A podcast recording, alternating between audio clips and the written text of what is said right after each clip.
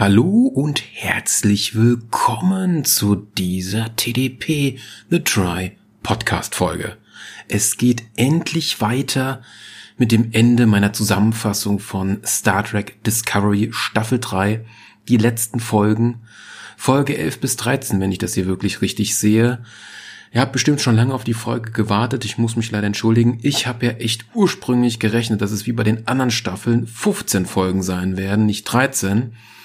Und ich hatte dann schon Podcasts vorproduziert, wo ich halt auch in der Audio gesagt habe, das ist die Nummerierung bla bla bla und das sollte ich mir vielleicht mal abgewöhnen. Zumindest bei den Folgen, wo ich es weiß oder irgendwie sowas.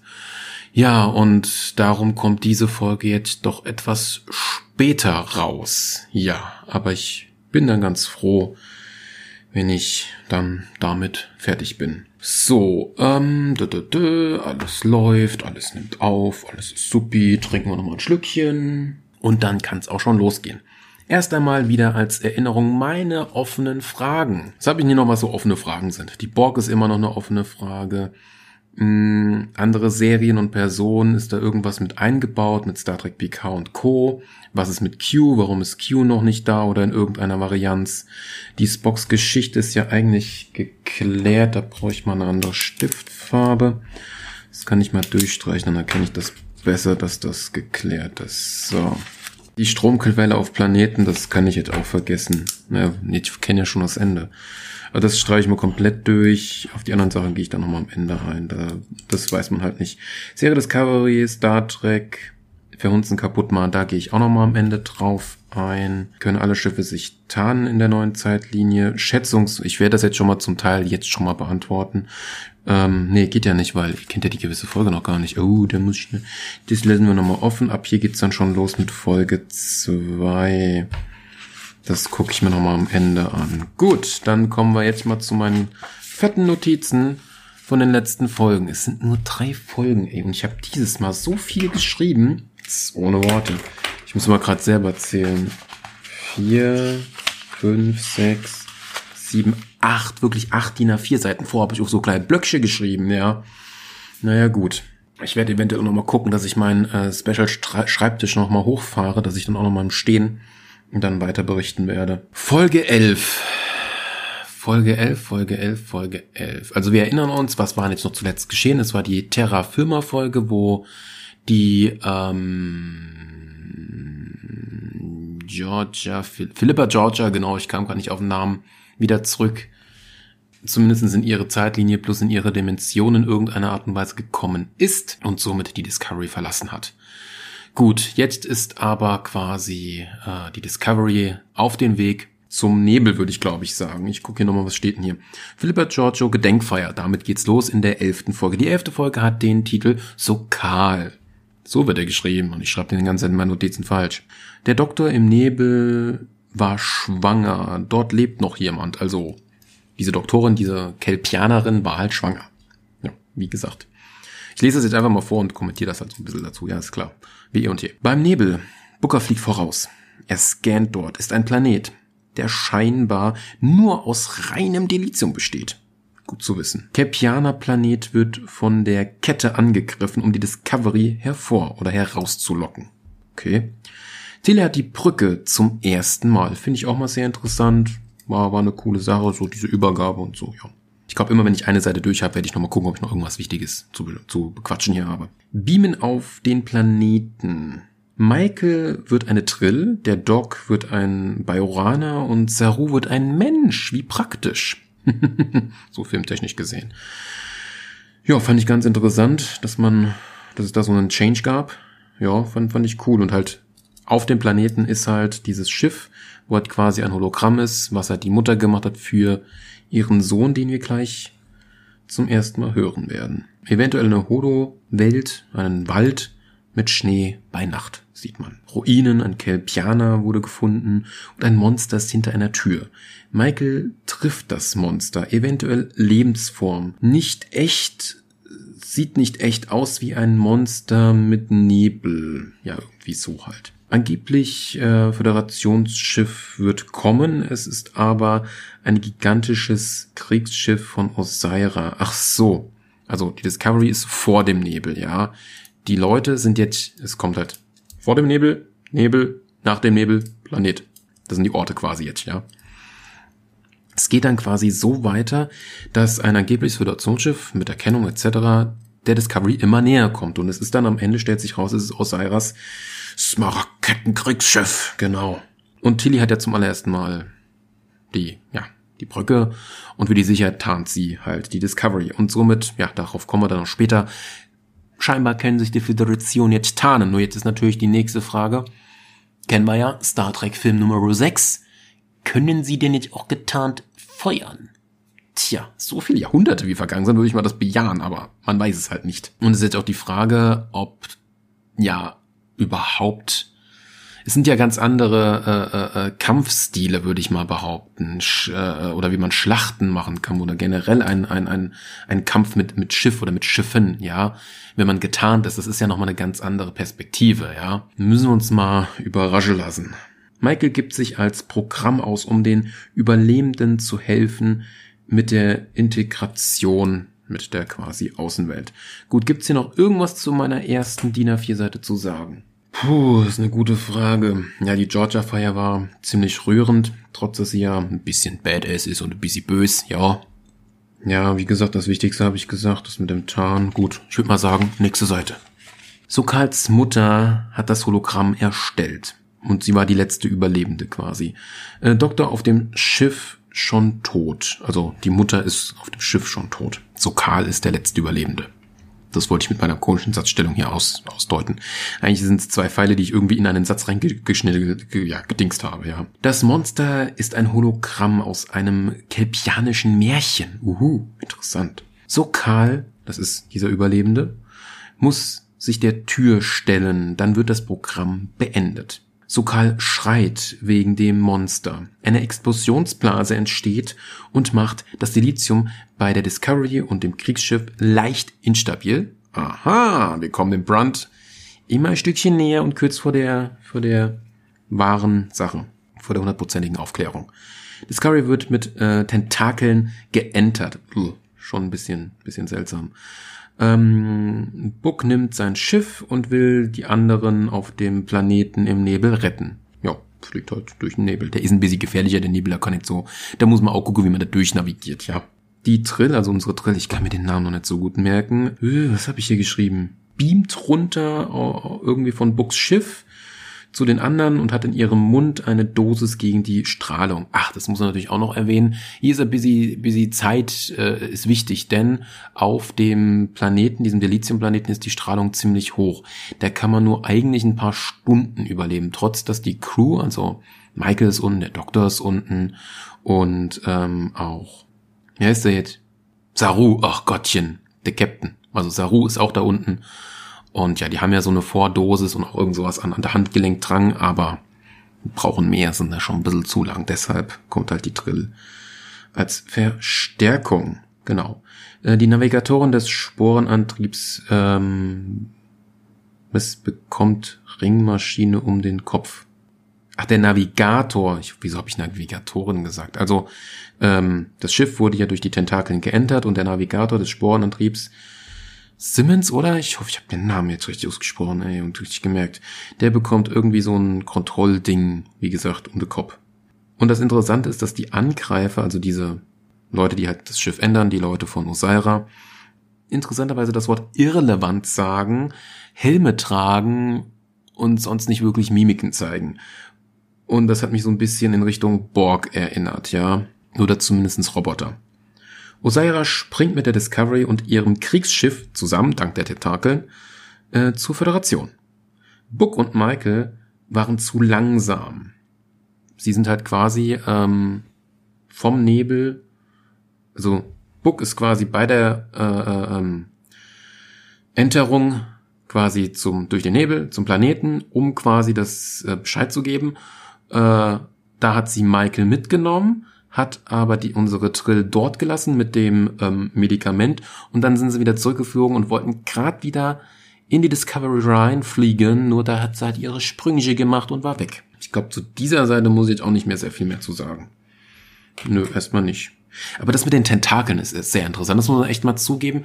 Äh, es gab, glaube ich, Nee, es gab in keinster Variante sowas in irgendeiner Richtung in irgendeinem Star Trek. Das Einzige, was halt gab, ist, wenn zwei Schiffe relativ nah aneinander sind, dass halt so eine Verbindungssteg entsteht, dass man da halt langlaufen kann und dass sich so halt zwei Schiffe verbinden. Aber irgendwas mit Tentakeln gab es jetzt nicht so wirklich. Also falls ich mich da irren sollte, es gibt natürlich wieder zu diesem Podcast ein passendes, hörbares YouTube-Video mit einer Kommentarspaltefunktion. Da könnt ihr gerne, ja, Informationen reinschreiben.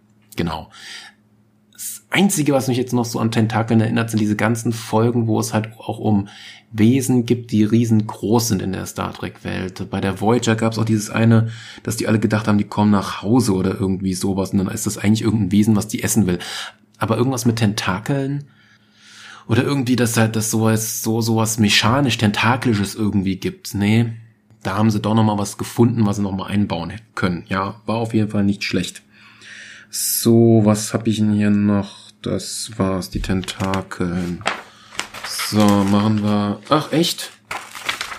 Das war quasi, genau, das war die Folge 11. Machen wir weiter mit Folge 12. Es gibt Gezeiten. Pünktchen, Pünktchen, Pünktchen. Punkt, Punkt, Punkt, eher gesagt. Pünktchen, Pünktchen, Pünktchen wären ja quasi neun Punkte. Ja, darauf ein Visibubele. Ah, geil. So, wie gesagt, Staffel 3, Folge 12. Die, also das Kettenschiff, also dieses Kriegsschiff und die Discovery ziehen eine Show ab. Die Discovery wird ähm, zur Schau beschossen von dem Kriegsschiff und möchte halt quasi somit die Schildblase von der Föderation wird erst etwas später freigegeben, weil sich halt die Discovery nicht meldet mit irgendeinem Ruf. Aber die Discovery kommt dann quasi in diese Schildblase von der Föderation rein, ja. Genau. Ähm, Tilly ist mit den anderen in Gefangenschaft. Der Typ aus der zweiten Folge, dieser etwas ältere, Arschficker, okay, so klang ein bisschen härter, als es gedacht war. Also dieses Arschloch quasi ist zurück. Ja, den man da damals gesehen hat, ja. Den sie damals in die Kälte, in diese Wüste des Planeten, wo sie damals gestrandet sind, haben sie ihn ja wieder rausge rausgeschickt quasi. Weiter geht's. Er hat überlebt und hat einen gefrorene Hand dass das nicht geheilt worden ist, keine Ahnung, die war halt einfach nur schwarz. Also ganz ehrlich, also wir sind leben im 31. Jahrhundert, also da kann man aber bestimmt in irgendeiner Art und Weise eine, gefrorene Hand in irgendeiner Art und Weise, auch wenn es die Kette ist, die hat bestimmt Möglichkeiten, die irgendwie wieder reparieren. Der ist da, glaube ich, auch so leicht mit so einer, mit, mit, mit, mit, mit so einem ach, Schulterding, ähm, damit er halt die Hand irgendwie stützen kann, ist er da so rumgewatschelt, also irgendwie total bescheuert, ja äh, wenn nicht Hand abhage neue hin, als ob das heutzutage oder in der Welt quasi nicht möglich wäre. Also bitte. So, wo geht's denn weiter?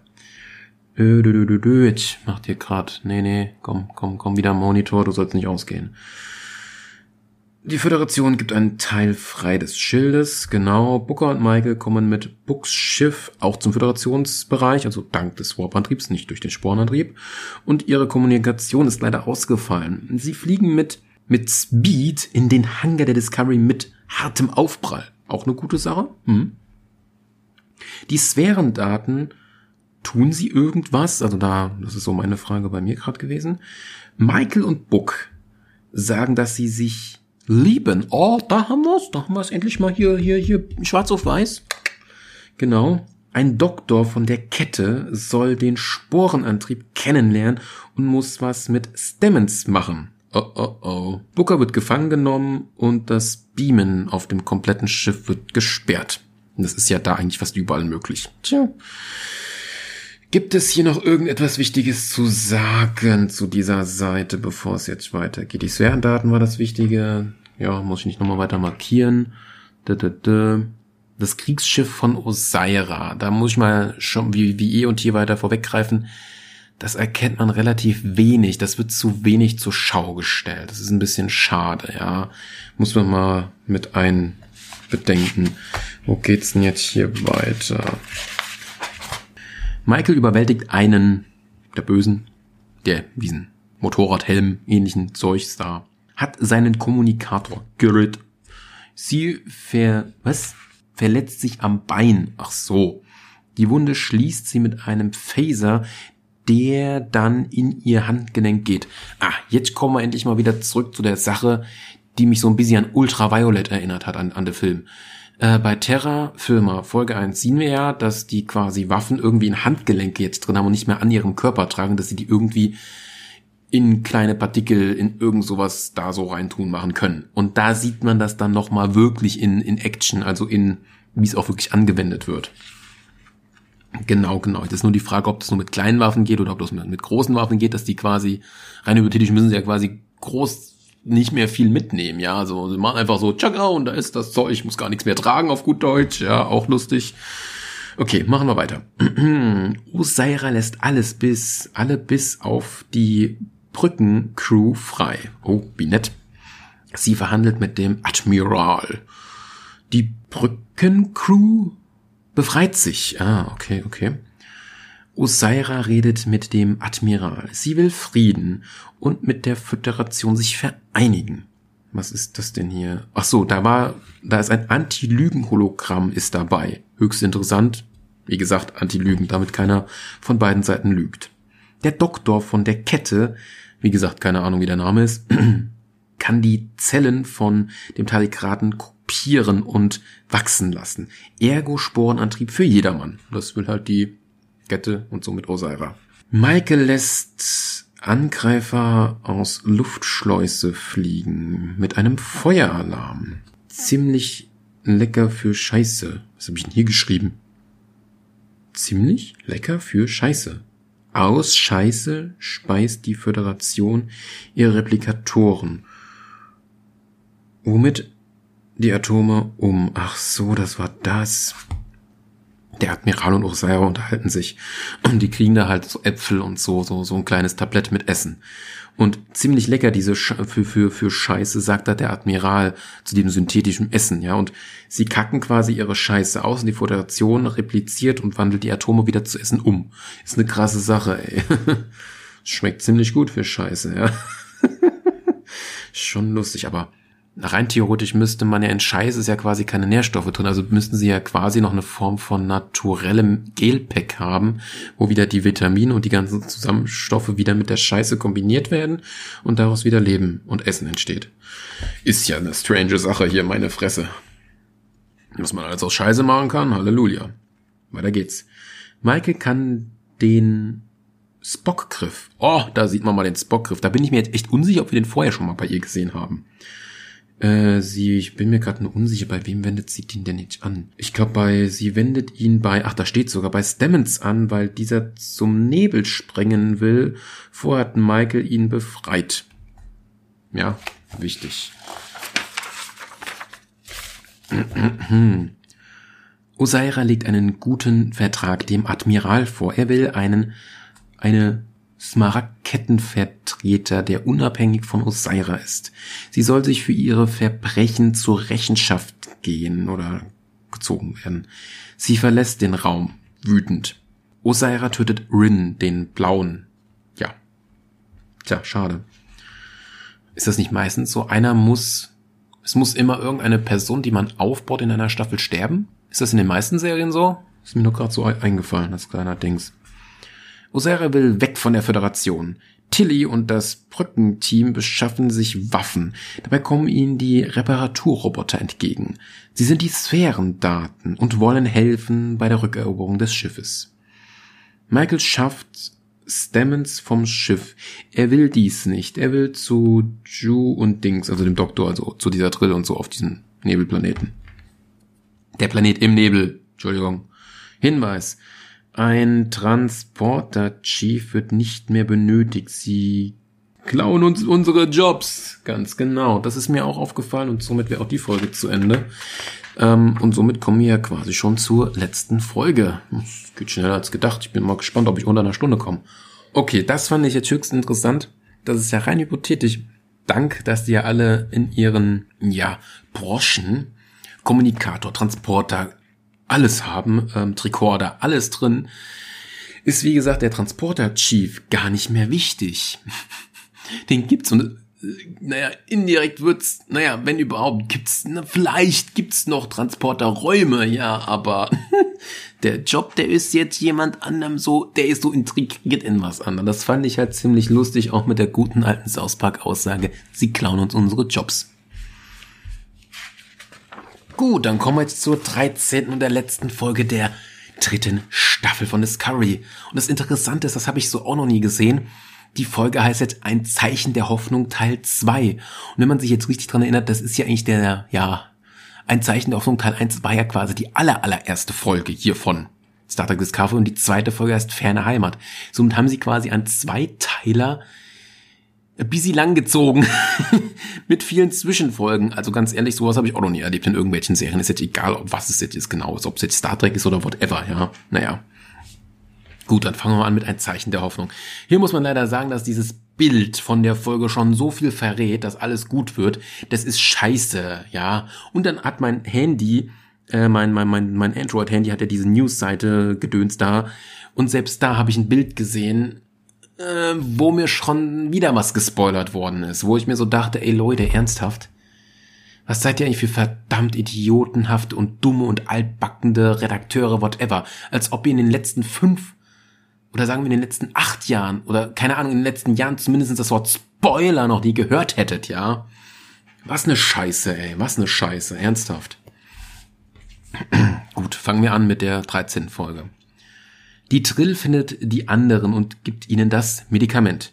Der alte Trill, also ihr Freund irgendwie, der da vor der Trill war, oder der Symbiont in dem da drin war, ihr wisst schon, ist durch das Hologramm äh, mit entstanden und jeder kann ihn nun sehen.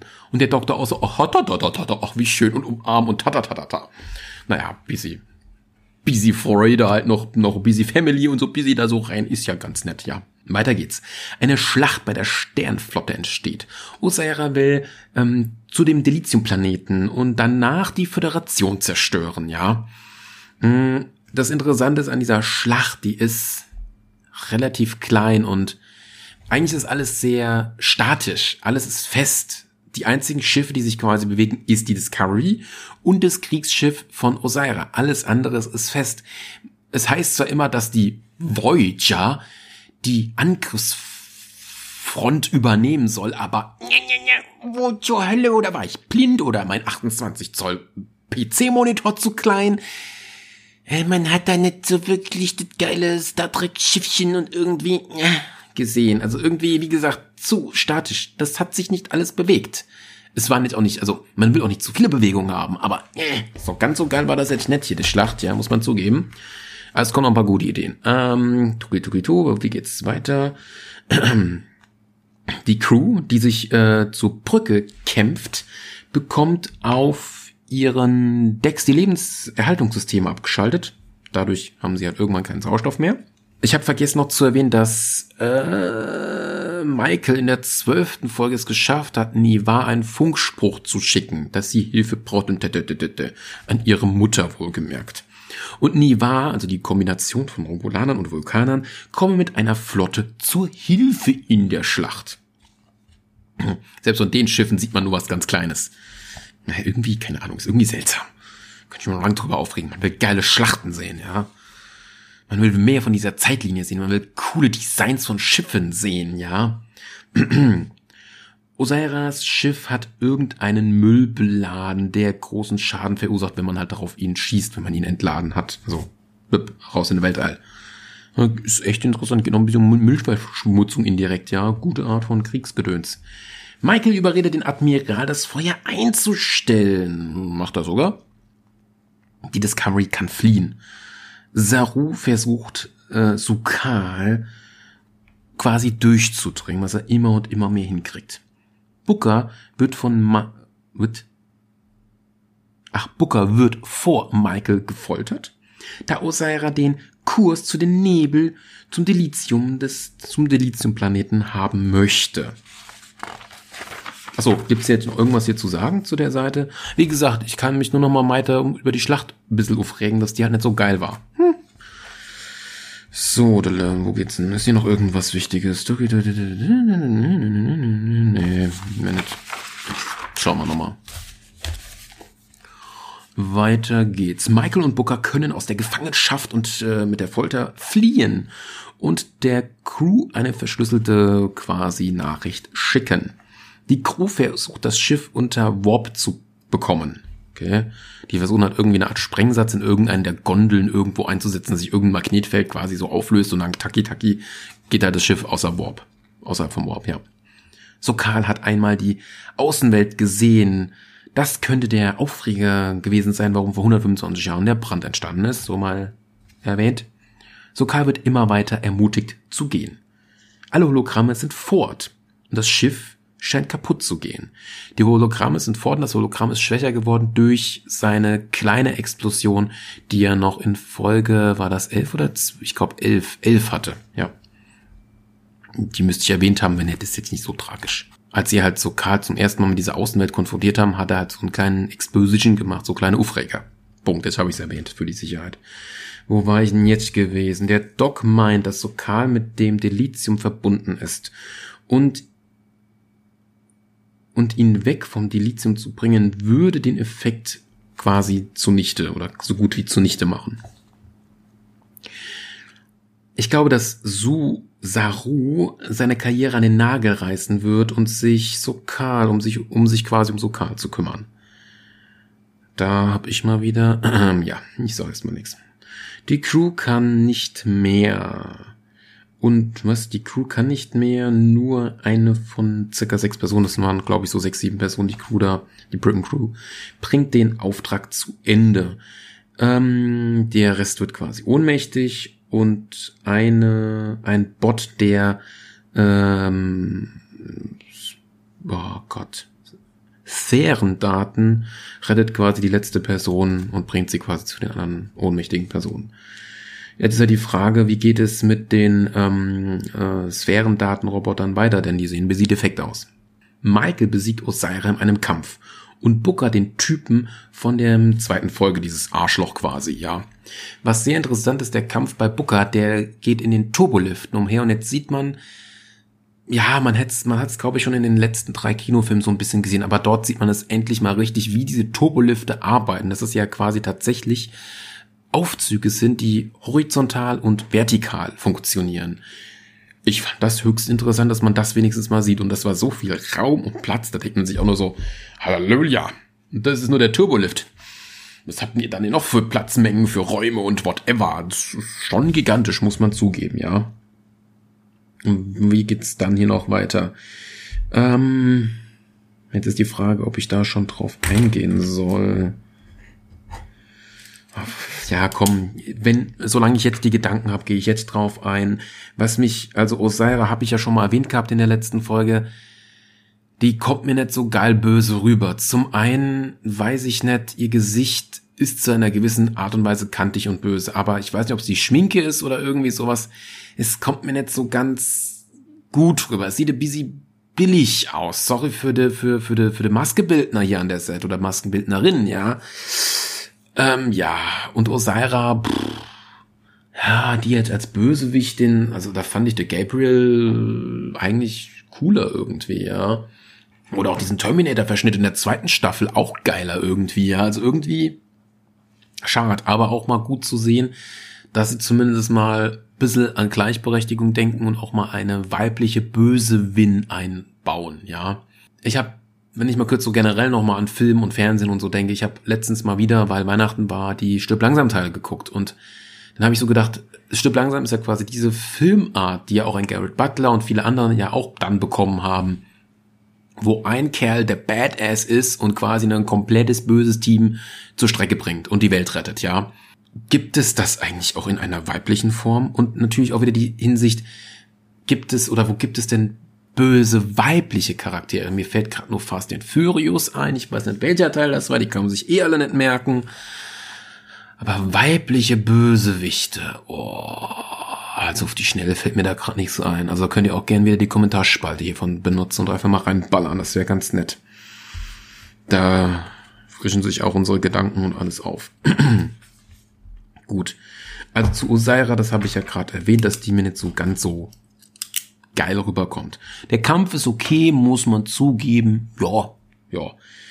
Er ist auch sehr human, weil ich glaube, die Serie ist auch nur ab zwölf. Also man sieht jetzt nicht den Schuss schön in die Fresse. Ja, schade, leider nicht. Ja, hätte schon ein bisschen gern mehr gesehen. Ja, ich weiß nicht. Ist das zu brutal von mir, wenn ich wirklich komplett alles, die komplette Schlacht sehen will? Ich habe ja keine Ahnung. Schreibt's auch mal gerne in die Kommentare. Ist mir gerade scheißegal, dass ich das die ganze Zeit sag. Tja. Okay, dann machen wir mal weiter mit der nächsten Seite hier. machen wir weiter mit der Story hier. Die Discovery ist in Osiris Schiff. Das ist auch sehr interessant. Hier kommt wieder mein Punkt, man sieht die Schiffe zu wenig, ja. Man sieht quasi Osiris Schiff. Einfach nur eine ganz kurze Schlupp, Schlupp, Schlupp, Schiff rein. Mehr sieht man nicht, ja. Dass eigentlich die Discovery gestrandet ist, dass die ja noch einen gewissen Bremsweg hat, nenne ich es jetzt einfach mal.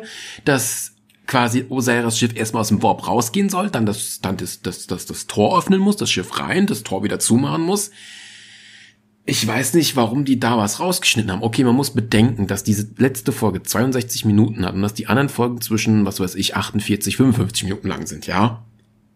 Also das fand ich jetzt an Szene so ein bisschen mal wieder, ne. Weiter geht's. Äh, und ja, genau, durch die Explosion nach dem Ausfall des Warp-Antriebs mussten sie halt das Schiff reinnehmen, damit sie halt weiterfliegen können, ja. so Karl und die anderen gelangen zur Brücke. Also er besiegt quasi oder er guckt quasi ins Gesicht des Monsters, was er laut der Aussage da machen soll. Der Auslöser für den Brand war der Tod seiner Mutter, den er mit angesehen hat. Und danach haben sie das Hologramm deaktiviert, aber der unsichtbare Trill, also der Trill davor, ich glaube, der unsichtbare Trill sagt es eigentlich genau aus, will das nicht mehr. Er will gesehen werden. Er will und, und der Doktor wird einen Weg finden, dass man ihn sieht. So, jetzt kommt ein sehr interessanter Punkt ähm, durch diesen ähm, Professor Wissenschaftler von der Kette, der in diesem, der, der, ach so, den habe ich ja noch gar nicht so richtig erklärt. Der sitzt kurioserweise in einer Art Rollstuhl, aber in einem stehenden Rollstuhl, hat irgendeine Krankheit und Osira hat ihn mal gerettet und er hat auch irgendwie eine Familie und deshalb steht er halt irgendwie bei Osira dabei, aber er hat Osira nie in dieser bösen Variante gesehen. Bei der Folterszene da sieht er mal das wahre Gesicht von Osira und da ist er halt auch so, nee, das kann er nicht und so und tra, ja. Okay.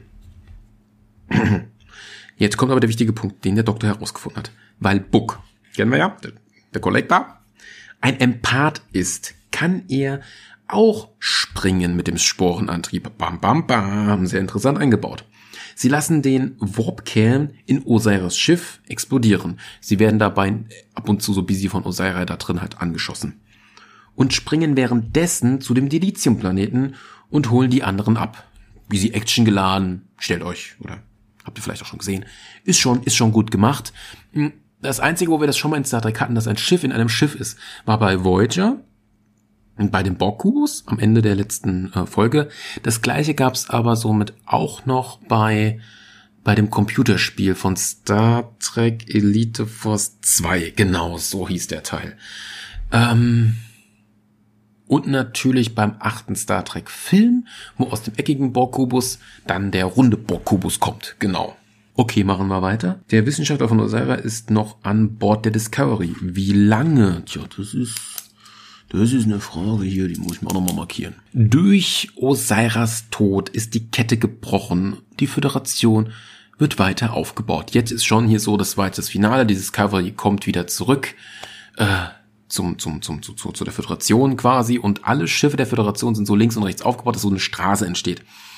Ich müsste mir die Szene jetzt nochmal angucken, aber sie ist nicht hängen geblieben. Ich habe, keins der Schiffe ist mir irgendwie groß aufgefallen oder hat irgendwie rausgeschienen oder whatever. Ja, ist irgendwie wieder so, oh, schade. Ich hoffe in der nächsten Staffel definitiv. Sie werden ja noch lange in dieser Zeitlinie bleiben. Vielleicht auch für immer, ja.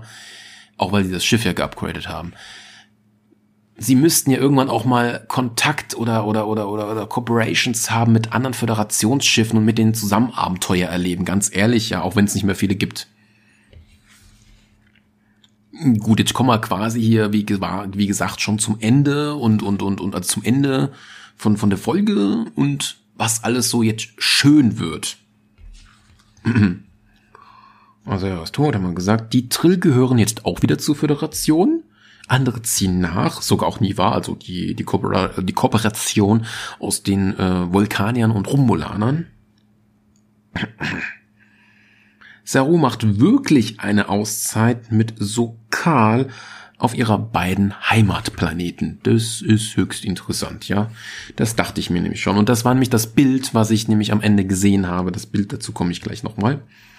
Mm, mm, mm, Sair. Ach so, der Typ von der Station von der ersten Folge kommt zum Hauptquartier der Föderation und ist nun endlich wieder integriert in die Föderation und Michael und sie, sie shuttle die Hands. Genau. So. Was haben wir dann? Und jetzt kommt das Große und das ist das Bild, was mir gespoilert worden ist, ihr Wichser, ey. Killemensch. Michael wird zum Kapitänin. Somit ist sie die zweite Kapi... Ja, also von, von, von, von der Hauptbesetzung nenne ich es jetzt mal. Die zweite Kapitänin. Wir haben zwar noch die Georgia und aus den Filmen haben wir auch noch, von den letzten drei Filmen haben wir ja, das war aber eine Admiralin. Also mir geht es gerade nur um diesen weiblichen Anteil, wohlgemerkt, ja.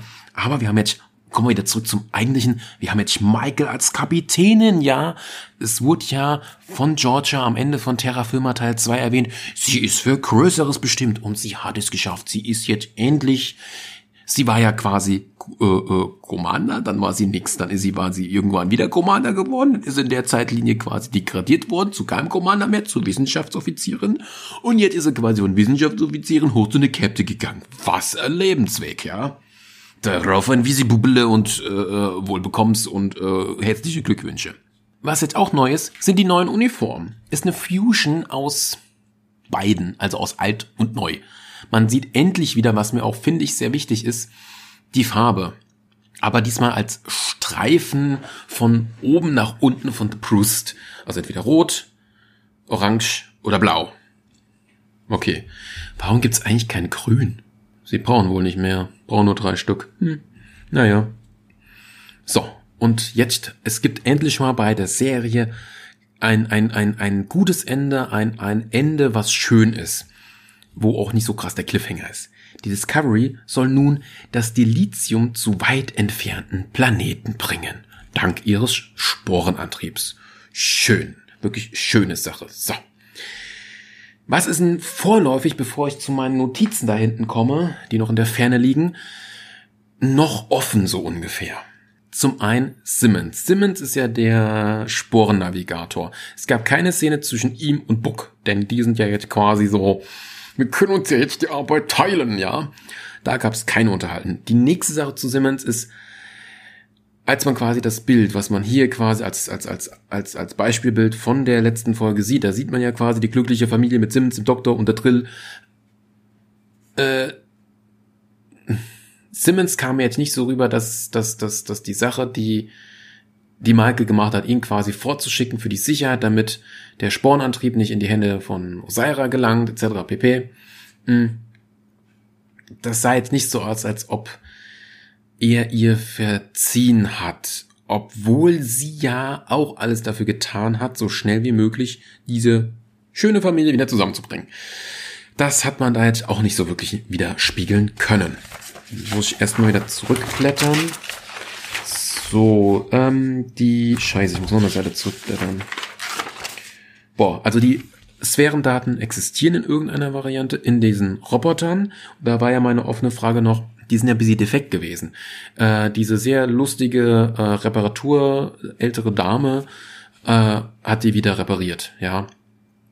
Und die Person, die quasi diesen, diese, diese Bombe zum Warp-Antrieb gebracht hat, ist dieses Mal auch eine schwarze Frau, muss man mal vielleicht auch mal dazu sagen. Leider muss ich dazu sagen, dass ich diese restliche Brückencrew noch nicht so ganz mir merken kann. Da interessanterweise ist aber auch wieder alles dabei. Wir haben, okay, ich nenne es jetzt mal so, wie es ist. Man hat ja generell bei Star Trek eine bunte Britain Crew. Man hat eine schwarze, die Oh, oh Gott, jetzt muss ich das selber aus dem Kopf hinkriegen. Und dabei habe ich auch noch, dabei gucke ich diese Star Trek Discovery Folgen ein bisschen auseinander. Äh, also diese, diese schwarze mit den Treadlocks. Okay, es ist nicht Michael, Michael hat auch Treadlocks, ja. Äh, die hängt, die ist vorne bei der Steuerdame dabei. Ich glaube, die macht Sensorik. Ich kenne mich damit jetzt auch nicht so wirklich aus, ja.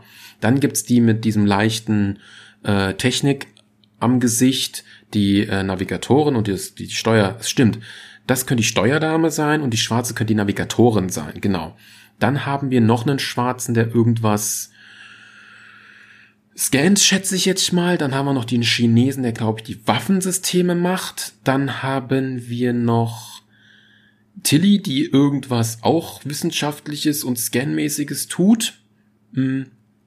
Dann hat mir noch ein relativ neues Gesicht, eine schwarzhaarige Brünette oder irgendwas in der Richtung. Und dann bin ich mir unsicher, ob ich jetzt nicht noch jemanden vergessen habe, ja. Ähm, das wollte ich mal kurz nochmal so erwähnen, wie halt so die Britain Crew aufgebaut gebaut ist. Dann kommt natürlich noch Michael dazu. Und ja, also der Doktor und Simmons und Booker, die haben ja eigentlich nicht direkt auf der Brücke ihr, ihr, ihr, ihr Arbeitsumfeld, aber manchmal sind sie da halt auch drauf.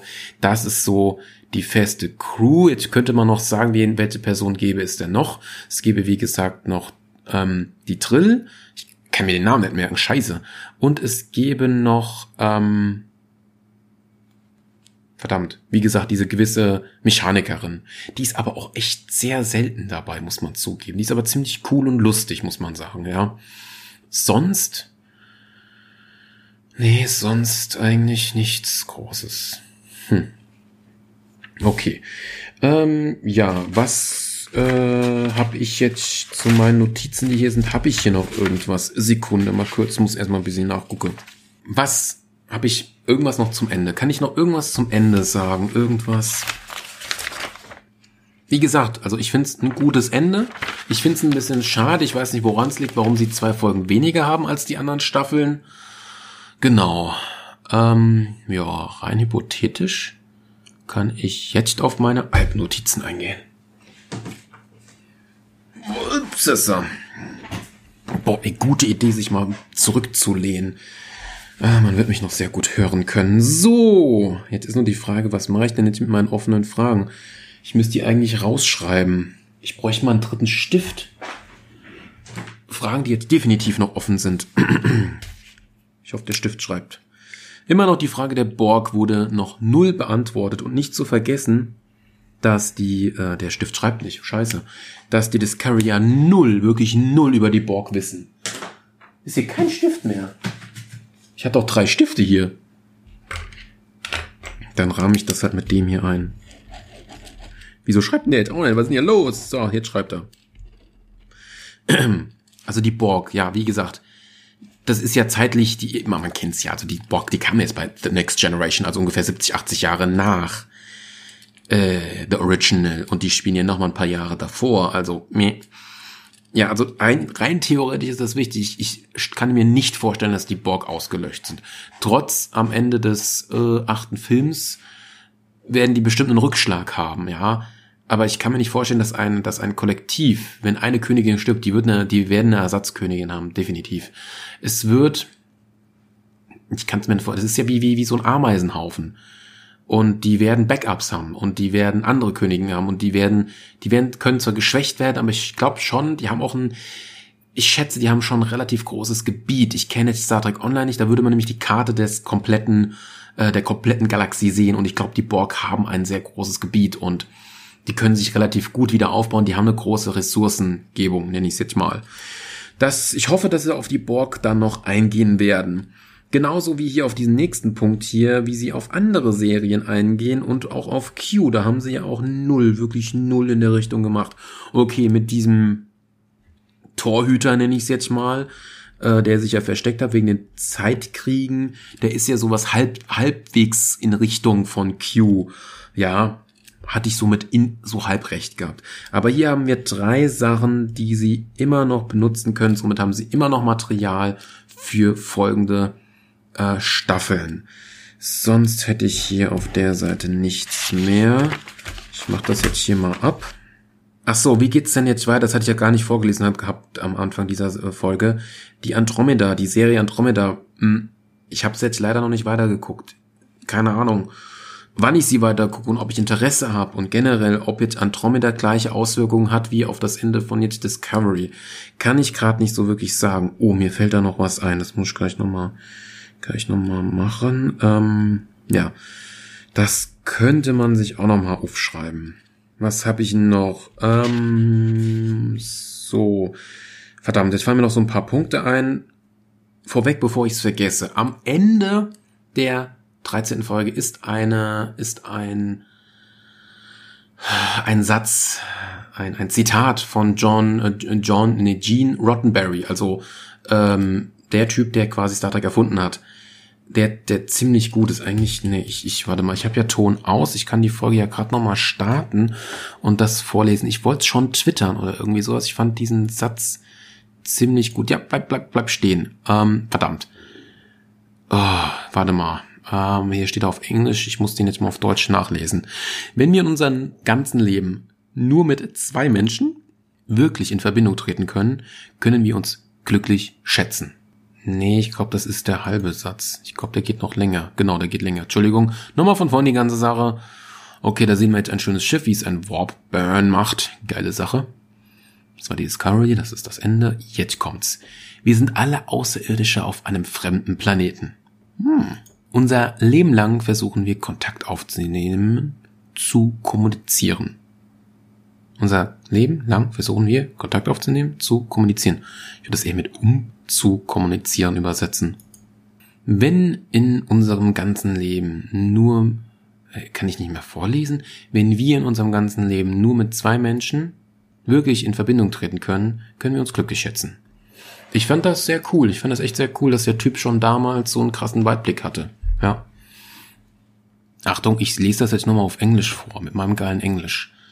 In a very real sense, We are all aliens on a stage planet. We spend most of our life reaching out and trying to communicate.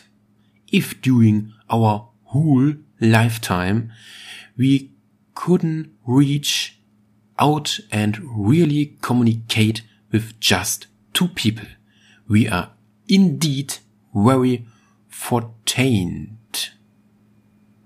Boah. Zum Glück, dass es da den Untertitel gab. Da sind Wörter dabei, die hätte ich jetzt aus dem Stehkraft nicht gewusst. Schöner Satz. Kommen wir zurück zu meinen Notizen. Was haben wir denn da noch? Hm, ja, dass sich die Schiffe jetzt von, von, von, ähm, wie nennt sich's? Von der Föderation jetzt alle tarnen können, scheint so zu sein. Jetzt ist nur immer noch die offene Frage, wie schaut's denn mit Kämpfen aus? Kämpfen geht, ähm, Fragezeichen. Genau, das ist das. Jetzt ist die Frage, die Serie Star Trek Discovery und Star Trek an sich kaputt, verhunsen. Wie sehe ich jetzt zum, zum Ende hin oder wirklich zum Ende? Nicht zum Ende hin, zum Ende. Wie sehe ich denn jetzt dieses, dieses, diese dritte Staffel, die ja quasi jetzt zeitlich gesehen am weitesten ist? Hm. Sie ist gut. Ja, sie ist gut. Sie ist nicht perfekt, sie ist gut. Es könnte, wie gesagt, Absicht sein, dass sie diese ganzen Fansachen, nenne ich es jetzt mal, oder die ganzen versteckten Sachen oder die ganzen Sachen, wo sie jetzt auf die gewisse Zeitlinie eingehen können, sich alle noch aufheben, um somit, hm, ja, standardmäßig sieben Staffeln vielleicht zu machen, die es bei Star Trek so gab, aber da waren das mindestens doppelt so viele Folgen. Hm, hm naja. Mal abwarten, ja. Genau, ähm, so, das hebe ich mir jetzt auf, diese Notizen. Dazu habe ich nichts mehr zu sagen, dazu habe ich nichts mehr zu sagen. Habe ich noch zu irgendwas was zu sagen? Das kommt weg, das ist Müll. Sekunde, ich muss mich hier erstmal sortieren. Ähm, dazu habe ich nichts mehr, das ist Müll, das ist dann auch Müll. Dahin. Dahin. Alter, das sind Papiere hier. Das ist ja fast genauso identisch, als ich damals von Bioshock alle drei Games mit Erweiterung durchgespielt habe. Ey, was ich da für Zettel hatte, um da diesen, also die zweite Folge von meinem Podcast müsste das ja, oder die erste, ich bin mir gerade unsicher, äh, die Bioshock-Folge, die ja über drei Stunden ging, wo ich halt auch das zusammengefasst habe, ja, was ja eigentlich so identisch ist zu dem hier. Da habe ich auch seitenweise Zeug geschrieben. Ich glaube, ich weiß nicht, irgendwo habe ich auch Bilder gemacht, wie viele Seiten das am Ende waren, ey. Das war echt heftig, was ich mir da alles rausgeschrieben habe, ja. Gut. So, und damit kommen wir jetzt eigentlich zum wichtigsten Punkt. Ähm, somit habe ich ja das, was ich zum Teil, eine meiner vielen Ideen, die ich immer mal vorhatte, quasi mal wirklich eine, eine, eine Serie, mh, hm, ja, zu reviewen, zu berichten, eine, mal mindestens, ich weiß nicht, ob es eine komplette Serie war oder ob es nur eine Staffel ist oder so, aber ich habe das Ganze jetzt mal in irgendeiner Variante getan, auch in der relativ einfachsten Variante als Podcast, ja. Genau. Es war interessant, aber so insgesamt geil war es nicht, denn ähm, ich konnte diese schöne, dennoch schöne Star Trek-Serie somit nicht hundertprozentig genießen. Es war für mich immer im Hintergrund quasi dass das eine Form von Arbeit ist. Ich habe dann immer so gesagt, oh scheiße, jetzt ist ja Freitag, jetzt ist ja wieder Star Trek Folge rausgekommen. Jetzt muss ich mir ja Zeit nehmen. Ich kann das Ganze ja quasi nicht beim Essen, beim Abend, beim Mittagessen oder beim Frühstück gucken, denn äh, ich muss mir ja währenddessen Notizen machen, ja. Das war dann immer so ein Meh, mal wieder so ein Meh, was mir nicht so ganz gefallen hat. Darum wird es sowas in dieser Form eine sehr lange Zeit nicht geben. Und ich bezweifle auch, das muss ich mal wie eh und je wieder erwähnen, dass es überhaupt großes Interesse hier dran gab, denn ich sehe es ja quasi nicht in irgendeiner Kommentarvariante. Naja, man muss dazu sagen, dass äh, in meinem Umkreis und bei meinen Abonnenten bestimmt relativ wenige dabei sind, die überhaupt Star Trek, naja gut, ich glaube, ein paar finden es okay, paar, viele können damit nichts anfangen, richtige Fans bin eigentlich nur ich. Geil. Ich brauche einen Kürzen, ich bräuchte mal richtigen Alkohol. Ich trinke hier nur so, so eine Plörre hier. Hm. Ja, jetzt ist nur die Frage, was mache ich jetzt hier mit diesen abschließenden Fragen? Rein theoretisch müsste ich sie irgendwann nochmal einbauen, aber ganz ehrlich, falls ich, je, also rein theoretisch müsste ich diese Fragen, müssten ja irgendwann mal beantwortet werden. Eventuell im Laufe der nächsten Staffeln dieser Serie von Star Trek Discovery, ja. Staffel 4, 5, 6 etc. pp.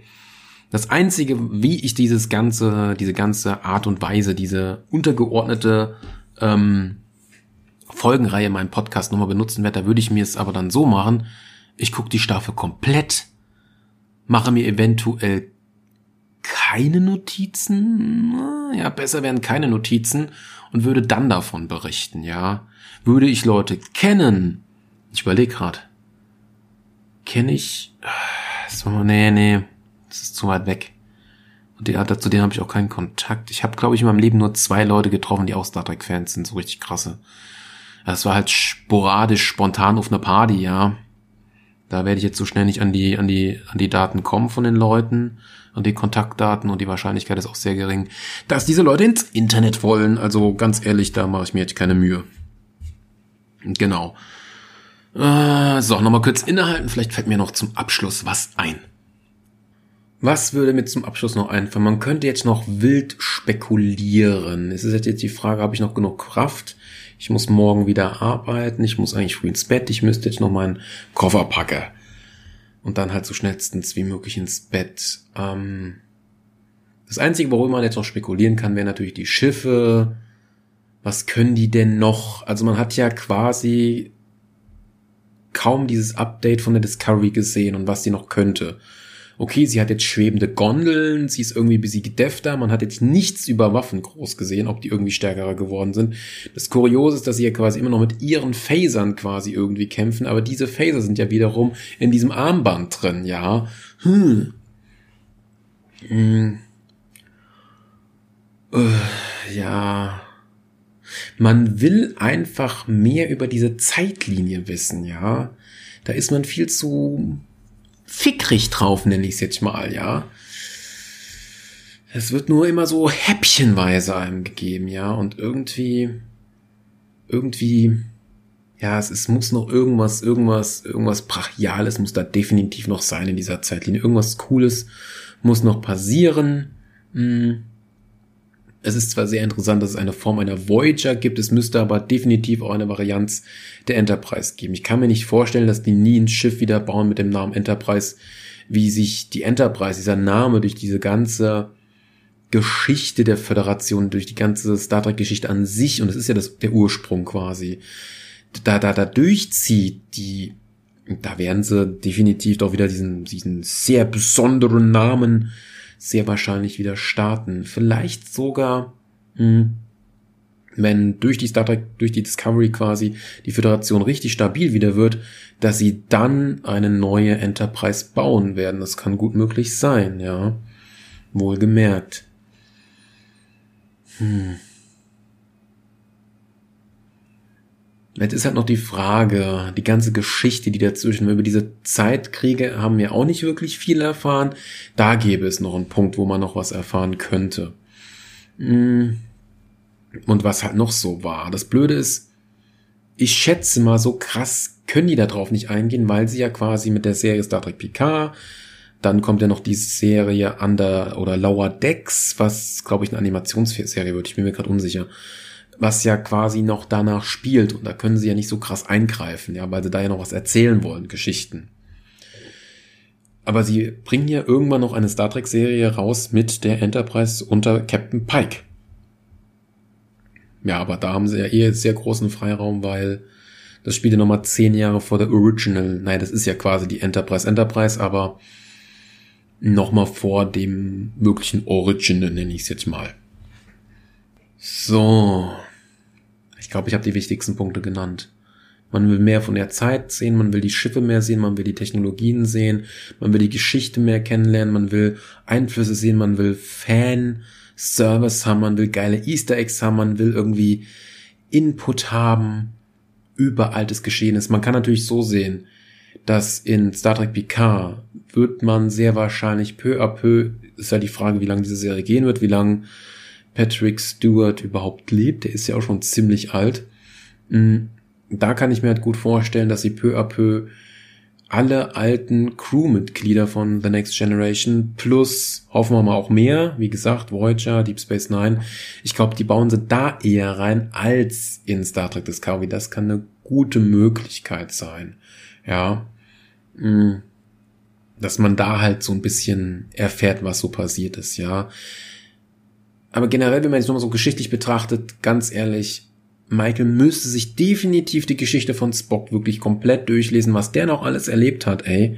Ich finde, das ist ziemlich wichtiges, wichtiges Geschichtengut, ja. Und ich finde das, also wenn, ja, drauf eingehen, schon irgendwie, oder es wenigstens mal minimal erwähnen, denn das ist schon so ein, äh, ich komme ja, ich, ich ziehe ja auch nicht um in irgendeine fremde Stadt und guck mir nicht mal die Umgebung an, so kommt mir das vor. Ja? Also man, man sollte sich schon mal ein bisschen mit der Umgebung und mit allem so bisschen, was so passiert ist, mal bisschen auseinandersetzen. Und ja, ich hoffe, dass das dann halt noch kommen wird, ja. Genau, genau. Und ich würde jetzt sagen, ich müsste genug geredet haben. Ich bin jetzt einen Tick über die der Stunde drüber. Das sollte eigentlich super gepasst haben mit allem. Genau, genau, genau. Nee. Ich glaube, mir fällt echt echt erstmal nicht groß noch was ein. Gut. Alles klar. Dann würde ich mal sagen, vielen Dank fürs Zuhören und das war TDP The Try Podcast. Dankeschön fürs Zuhören und bis zum nächsten Mal. Yay, yeah, ich hab's endlich geschafft.